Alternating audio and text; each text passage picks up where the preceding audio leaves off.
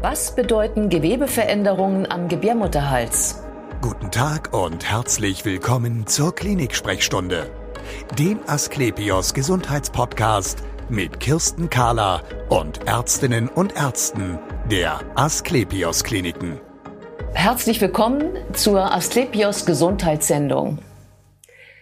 Der jährliche Check beim Gynäkologen gehört für Frauen eigentlich dazu. Was aber heißt es, wenn dann eine Dysplasie am Gebärmutterhals entdeckt wird? Ist das schon Krebs und was kann man dagegen tun? Und dabei auch die Frage, welche Vor- und Nachteile hat eine Impfung gegen das Papillomavirus? Das ist unser Thema jetzt. Bei mir ist Dr. Simone Klüber. Sie ist Chefärztin der Gynäkologie an der Asklepios Klinik Wandsbek. Schön, dass Sie Zeit haben, Frau Dr. Klüber. Und erklären Sie uns bitte nochmal, was ist genau eine Dysplasie? Eine Dysplasie ist eine sogenannte Krebsvorstufe. Wir reden meistens über die Dysplasie, also die Krebsvorstufe im Bereich des Gebärmutterhalses. Da ist es so, dass äh, das, wie gesagt, eine Vorstufe ist, wo man aber ganz genau unterscheiden muss. Ist es was Niedriggradiges, also eine beginnende Vorstufe, ist eine mittelgradige Vorstufe oder eine hochgradige Vorstufe. Je nachdem, wie ausgeprägt die Vorstufe ist, würde man sie auch unterschiedlich behandeln. Mhm. Und ganz wichtig bei der Dysplasie ist immer auch zu erwähnen, sie ist zu 100 Prozent heilbar. Also das heißt, sie geht auf jeden Fall äh, zu therapieren und ähm, mhm. da braucht man sich als Patientin zunächst erstmal überhaupt keine Sorgen zu machen. Genau. Also was der Arzt ja da eigentlich sieht, ist, ah, die Zellen sehen nicht so aus, wie sie eigentlich aussehen sollten. Mhm. So ist es da ungefähr. Und dann hat man so eine Erfahrung und ähm, eine Profession, dass man eben sagt, kann sein, dass die sich noch mehr verändern. Und das ist ja eigentlich auch das Wesen von Krebs, also diese Zellveränderung. Und da sagen sie eben, solange sie nicht so verändert sind, ist das auch kein Krebs. Genau. Und muss man sich eigentlich auch keine Sorgen machen, aber man müsste es sehen. Genau, also in unserer Sprechstunde, in der sogenannten Dysplasie-Sprechstunde, ist es ja. so, dass wir uns den Gebärmutterhals der Frauen ganz genau angucken mit so einer Lupenvergrößerung. Das nennt sich ein sogenanntes Kolposkop. Und da können wir Zellveränderungen ganz genau sehen bzw. sichtbar machen. Wir mhm. gucken uns das erstmal so an, dass wir direkt auf den Gebärmutterhals draufschauen, würden den dann aber auch nochmal anfärben mit so einer sogenannten Essiglösung. Diese Essiglösung führt dazu, dass Zellen, die verändert sind, sich weiß verfärben. Und noch mit speziellen anderen Markern kann man dann ganz genau gucken, wie verändert ist es. Sind es einfach nur leichtere Veränderungen? Sind es mittelgradige Veränderungen oder höhergradige Veränderungen? Ja. Und da kann man dann schon häufig sehr genau einfach auch einschätzen, ähm, wie hochgradig die ähm, Veränderungen sich darstellen. Ja, ähm, vielleicht nochmal ähm, zur Häufigkeit der ganzen Sache. Also nach dem Motto, was geht mich das denn an? Diese Dysplasie, diese Zellveränderung, ist das etwas, was sehr häufig passiert? Also es ist schon äh, relativ häufig, dass Zellveränderungen oder auch mal ein veränderter Krebsvorsorgeabstrich auftritt, aber jetzt wirklich hochgradige Krebsvorstufen, sodass sie wirklich ähm, operativ entfernt werden müssen, das ist zum Glück doch noch etwas eher Seltenes. Also wir sprechen davon beim Gebärmutterhalskrebs zum Beispiel, das ist eine sehr seltene Krebserkrankung der Frau. Es sind circa zwei Prozent der Krebserkrankungen der Frau ähm, was wirklich eher selten ist. Das heißt, wenn man das auf Deutschland hochrechnen würde, würden quasi 4.600 Frauen pro Jahr an Gebärmutterhalskrebs erkranken. Bei den Dysplasien weiß man, dass es so 50 bis 100-fach erhöht ist. Mhm. Das klingt jetzt erstmal nach relativ viel, aber wie gesagt, auf die gesamte Population ist es doch zum Glück etwas relativ Seltenes. Ja, das Interessante ist ja nur, man entwickelt es nicht aus sich sondern es kommt von anderen. Ne? Es kommt über ein Virus. Das ist, glaube genau. ich, das Spannende. Oder auch das, ähm, was, was einen aufmerksam machen sollte, oder? Das Papillomavirus. Genau. Also das ist zum einen tatsächlich sehr spannend, ähm, weil man einfach das äh, festgestellt hat, dass dieser ähm, humane Papillomavirus die Ursache ist für die Entstehung von Gebärmutterhalskrebs und aber auch seiner Vorstufen. Mhm. Ähm, und zwar die Hochrisikotypen. Also man nennt sie deswegen Hochrisikotypen, weil sie halt zu Zellveränderungen führen können. Und ähm, wir wissen einfach aus der klinischen Forschung, dass zu 99 Prozent der Fälle dieser ähm, humane Papillomavirus die Ursache ist von Gebärmutterhalskrebs und auch seiner Vorstufen. Mhm. Genau, wir sprechen gleich noch über die, über die Sprechstunde, wie die abläuft. Mhm. Ähm, und da geht es ja dann auch nachher noch um das Thema Impfen in dem Zusammenhang gegen den Papillomavirus. Ähm, vielleicht noch mal zu diesem, also Sie sagen ja, er ist heilbar. Ähm, das hört man dann so, wenn man vom Frauenarzt mitgeteilt bekommt, dass da was ist und dann denkt man sich doch das Schlimmste nachher. Es gibt verschiedene Stufen. Erklären Sie uns das nochmal Ja. bitte. Also es ist tatsächlich so, die meisten Patienten sind dann doch erstmal relativ verunsichert. Wichtig zu wissen ist es wirklich, Krebsvorstufe ist nicht Vorstufe. Und der Betonung liegt wirklich auch auf dem Thema Vorstufe. Also wir unterhalten uns nicht über Krebs. Die niedriggradige Krebsvorstufe sind beginnende Zellveränderungen, wo wirklich nur die oberen Zellschichten verändert sind.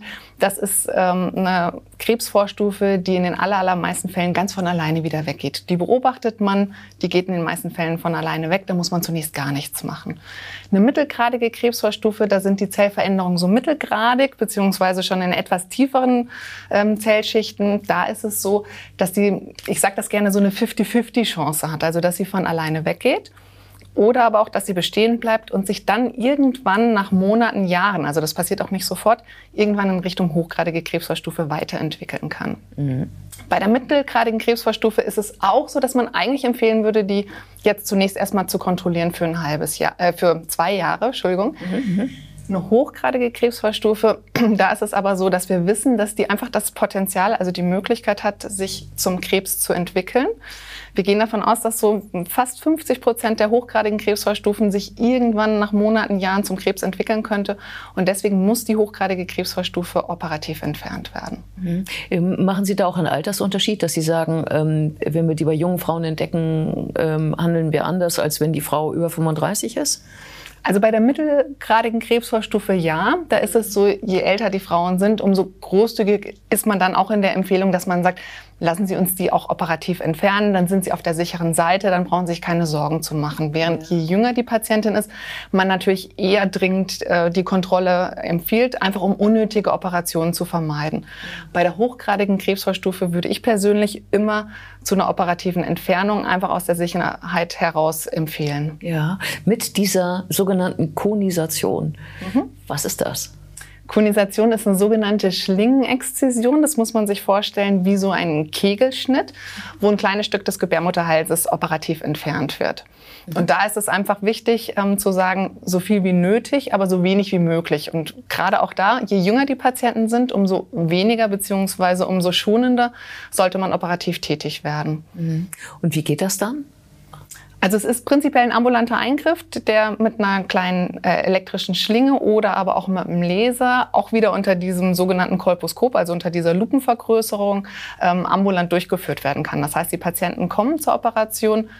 Der operative Eingriff dauert selber circa zehn Minuten und die Patienten können dann nach zwei bis drei Stunden eigentlich auch die Klinik oder die Praxis, je nachdem, wo das durchgeführt wird, auch wieder verlassen. Mhm, genau, allerdings äh, Narkose, also nicht so ohne weiteres mit dem eigenen Auto, sondern lieber. Genau. Genau. Also ich empfehle das mit einer kurzen Vollnarkose.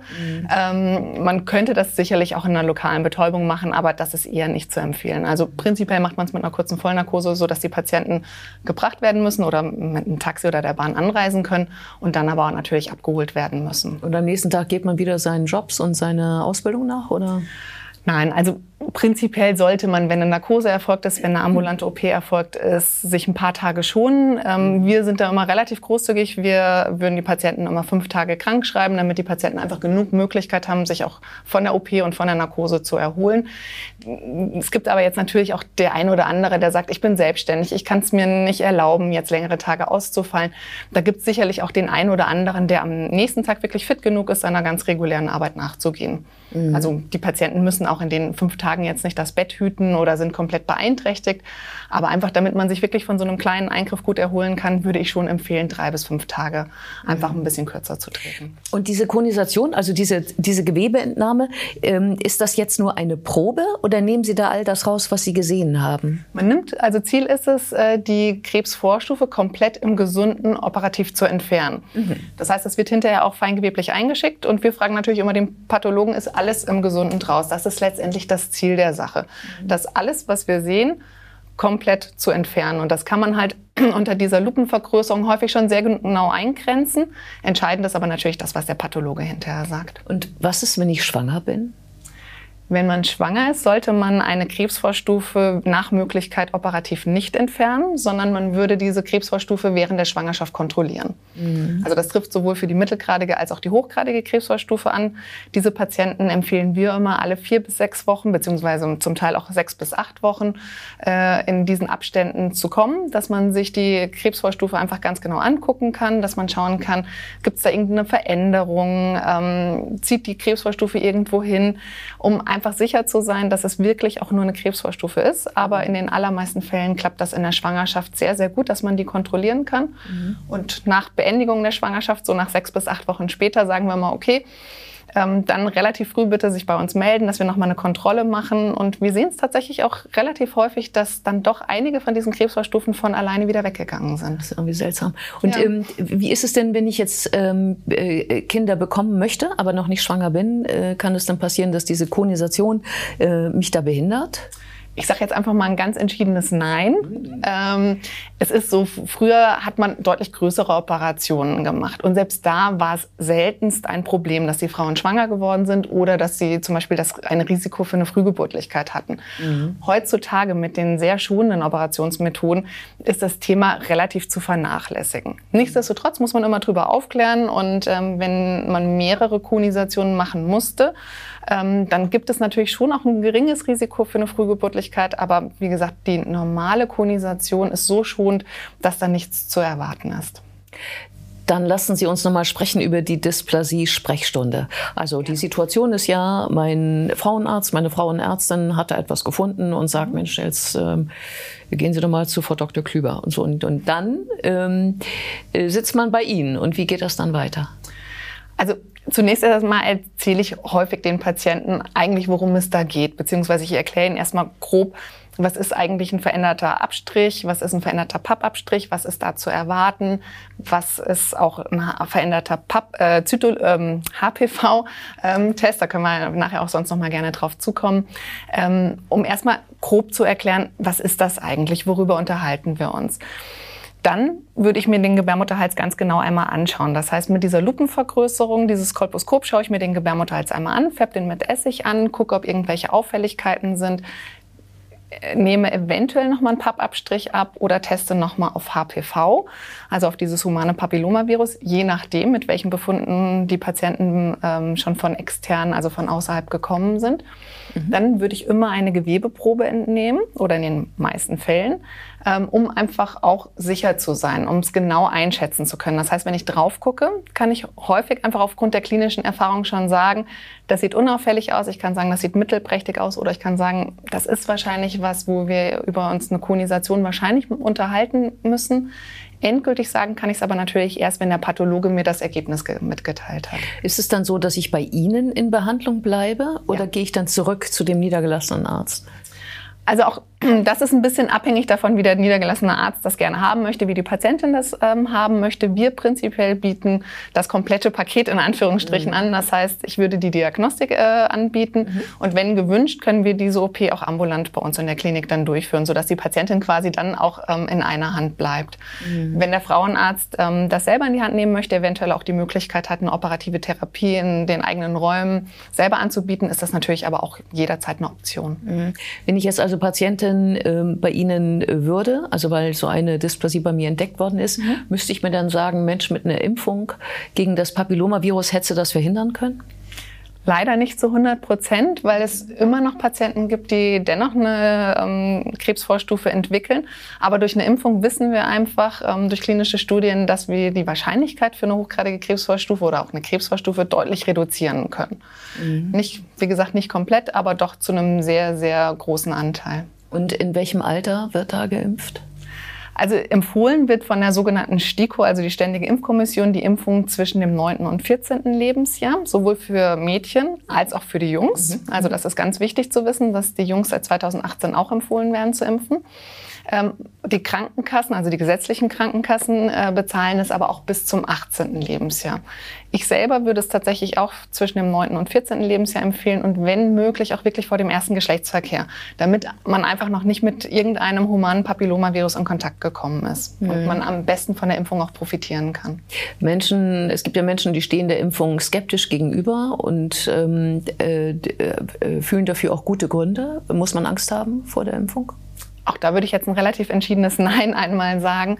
Also die Impfung ist sehr, sehr sicher. Die ist millionenfach verabreicht worden. Es gibt keine klinische Studie, die wirklich schwerwiegende Komplikationen oder Probleme im Zusammenhang mit dieser Impfung ähm, aufgezeigt hat. Das Einzige, was häufiger mal vorkommt, ist letztendlich eine Lokalreaktion, also Rötung der Haut, ähm, eine leichte Schwellung oder Schmerzen im Armbereich. Mhm. Aber dass es wirklich zu schwerwiegenden Impfreaktionen oder Zwischenfällen gekommen ist, ist definitiv bisher nicht bewiesen und auch nichts bekannt. Vielen Dank für das interessante Gespräch. Gerne. Und wir sehen uns wieder auf www.asklepios.com, auf Facebook und auf YouTube. Werden Sie gesund.